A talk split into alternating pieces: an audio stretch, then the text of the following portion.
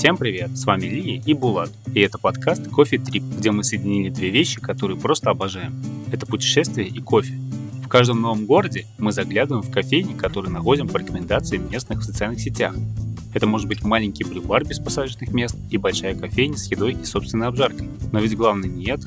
Главное атмосфера и любовь к тому, что ты делаешь и варишь. Ну что, по кофейку? Гутен Морган. Hello.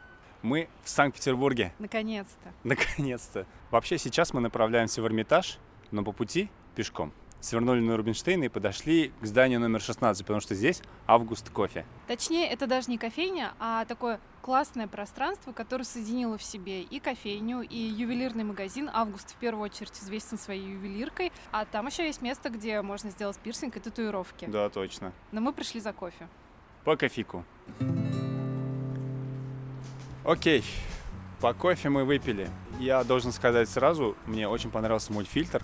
Это была Колумбия от Восход кофе. Восход — это питерские обжарщики, и, как сказали ребята, в основном они работают на Восходе. Из того, что мы еще у них увидели, у них есть зерно тейсти кофе, что тоже, в общем-то, можно сейчас часто встретить во всех российских кофейнях. Да, я вообще должен сказать еще, что это место довольно лаконичное, лаконичное в очень позитивном его смысле, что меню небольшое, ничего лишнего. Когда мы там сидели, я подобрала у себя в голове слово, которое, мне кажется, очень хорошо характеризует август и вообще всю их концепцию. Это деликатное место, э, деликатное украшение, деликатный кофе, очень деликатный став, который ненавязчиво помогает подобрать то, что ты хочешь, то, что тебе понравится, когда ты будешь пить. И при этом абсолютно ничего не отвлекает ни твой взгляд, ни твои мысли.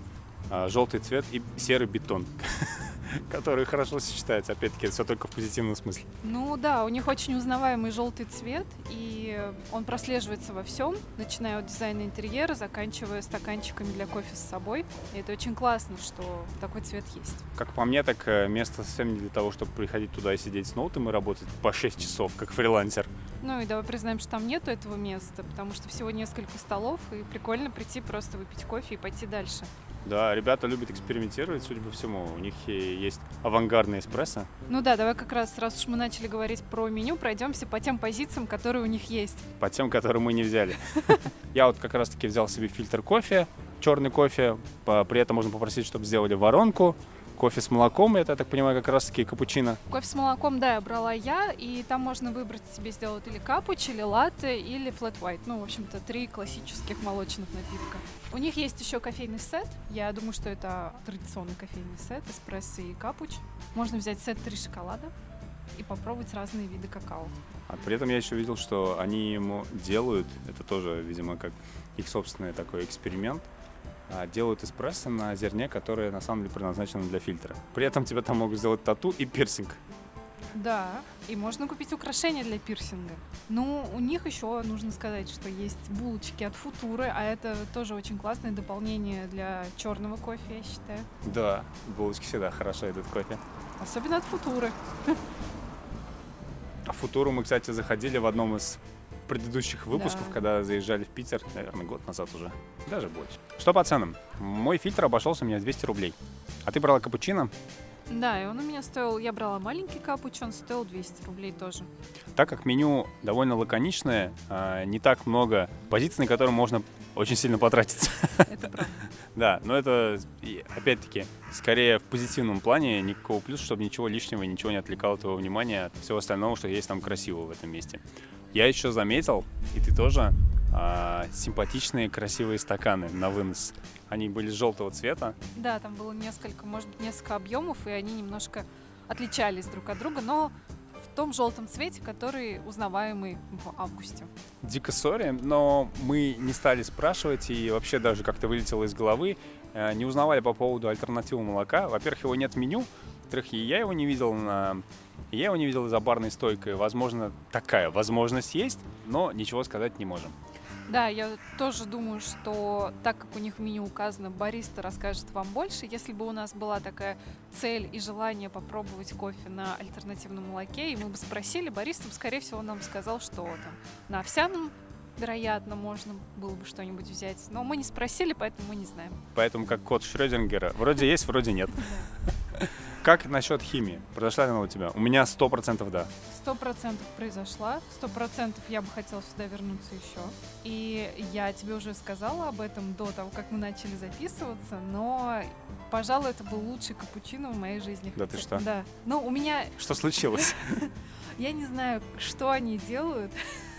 У них тоже, видимо, какая-то химия с кофе происходит, но это был идеально сбалансированный капучино. Вау, крутяк. Я у тебя, у тебя даже не попробовал, ты мне предлагала, а я не стал, я просто пил свой фильтр, который мне тоже так-то понравился. Да, у тебя был классный фильтр, но капуч, он был идеально сладким, вот как надо, как я всегда хочу, чтобы он был вот именно той сладкости, которая мне нравится. Мне кажется, выбор в пользу Августа сейчас именно по пути в Эрмитаж было лучшим решением. Сто процентов. Это такой... На, мы настроились на питерскую волну, мне кажется, сейчас. Да, точно. А теперь по культуре. А теперь по культуре.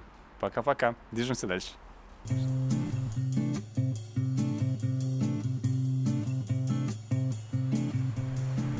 И снова Guten Tag. Hello. Мы сейчас на Большом проспекте Петроградки, потому что мы дошли до кофейни Цивил. Или Цивил, кому как нравится. В отличие от вчерашнего дня в Питере чуть-чуть мокровато. Ну, это Питер, ничего удивительного. Самое время сделать по кофейку. Мы тут отошли поглубже во дворы, подальше от шумного шума Большого проспекта.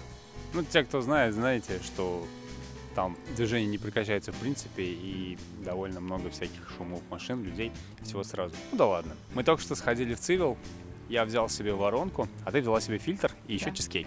И каково твое впечатление? Нормально. Ладно, скажу я. Довольно много пространства, на самом деле, много сидячих мест, и мы когда дошли, прям практически уже не оставалось свободных мест. Так сказать, урвали местечко рядом с углом. В углу. Как раз-таки, я думаю, причина того, что много людей и практически полная посадка, поэтому, как ты заметила, несли довольно долго, хотя я лично не обратил на это внимания, если честно. Интересно, что вороночку мне сделали на Колумбии, и Колумбия — это их собственное зерно, но обжаривает его для них восход кофе. Да, тоже. Питерские обжарщики. И мы вчера в августе как раз-таки пробовали напитки на их зерне. Да, совершенно верно.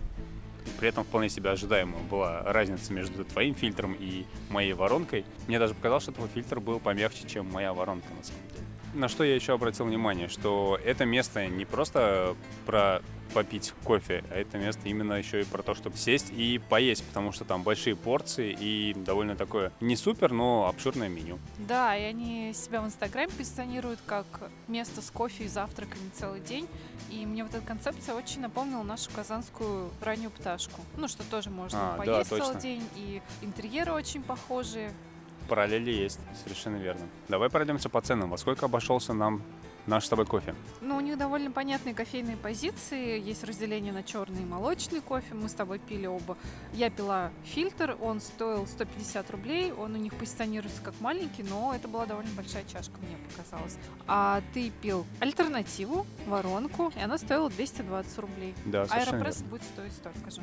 Чизкейк у меня стоил 310 рублей, ну, такая стандартная цена для любого десерта. Ну и мне кажется, что и вообще цены у них Очень даже адекватные. Вполне адекватная, и потому что те порции, которые я видела за соседними столами, показались мне не маленькими, поэтому Я тоже это заметил. Огромные тарелки, при этом красивые тарелки и Мгм. большущие порции самой еды. При этом я видел еще, что можно заказать чай, как горячий, так и холодный. Короче, место самое то, чтобы и позавтракать, и прийти уже на ланч, бранч, на все что угодно. да, и мне вот интересно, конечно, как в будни там обстановка, приходят ли туда с ноутбуками, сидят ли работают, потому что мы были в воскресенье, и все-таки это было время для дружеских встреч, очень много Да. пар было, просто друзей, которые сидели вместе, и даже собачка. Если прийти пофрилансить, я думаю, никто против не будет, и вполне место располагает к этому. Это точно. По альтернативному молоку я видел, что у них и не молоко, и альпра стоит. Альпра, очевидно, соевое, не молоко стандартно а, овсяное. Нет, у них, вот я сейчас смотрю, у них э, есть кокосовые овсяные и есть еще безлактозные. А, окей, Любой будет стоить 50 рублей. плюс. Да. В плане интерьера. Для меня все вообще нормально, окей, и мне понравилось, и мне понравились светильники, а мне понравились картины, которые на две трети вообще были закрашены с портретами людей. Да, и А. как сказала девушка, официантка, что картина это то, что фоткают у них в интерьере чаще всего. Да, пока я тут стоял и фоткал прикассовую зону. На что я еще обратил внимание? А, мне понравилась кружка, в которой тебе твой фильтр. Она была полностью черная, с белым ободком, и на фоне черного стола мне показалось прикольным. Да, ну тут еще стоит отметить, что у них можно выпить бокал вина. О-ля-ля. Да, у них есть э, неплохой выбор, мне кажется. Ну, неплохая винная карта. Последние несколько лет модная тема, когда кофейня предлагает и вино. Да, уже не первое, явно не последнее место такое. Угу. Наверное, еще нужно сказать про то, что можно взять зерно с собой домой, что мы и сделали. Да, мы это... взяли не зерно, а взяли дрипы, и из этой питерской поездки мы везем с собой три разных упаковки дрипов. Это наше основное развлечение за последнее время. Брать и покупать дрип-пакеты. Как насчет химии? Произошла ли она у тебя? У меня нет, но у тебя, видимо, да. У меня, да, я бы точно сюда пришел еще раз. Хорошее место на Петроградке, куда стоит зайти. In my honest opinion. Наверное, все-таки, если говорить о Петроградке, здесь много хороших кофеин, но пока самая большая химия у меня в Сверле. Который находится не так уж и далеко да. отсюда. Зерно, я вижу, стоит восход. Да, ну, как я уже до этого отметил, есть и свое собственное зерно, которое восход для них обжаривает. Ну, такой кроссовер, так сказать. Да. У меня, да, химия произошла, и мне понравилось, что я, я просто я не ждал, что туда зайдешь, и там будет так много пространства, так много места, а его там действительно много, и это круто.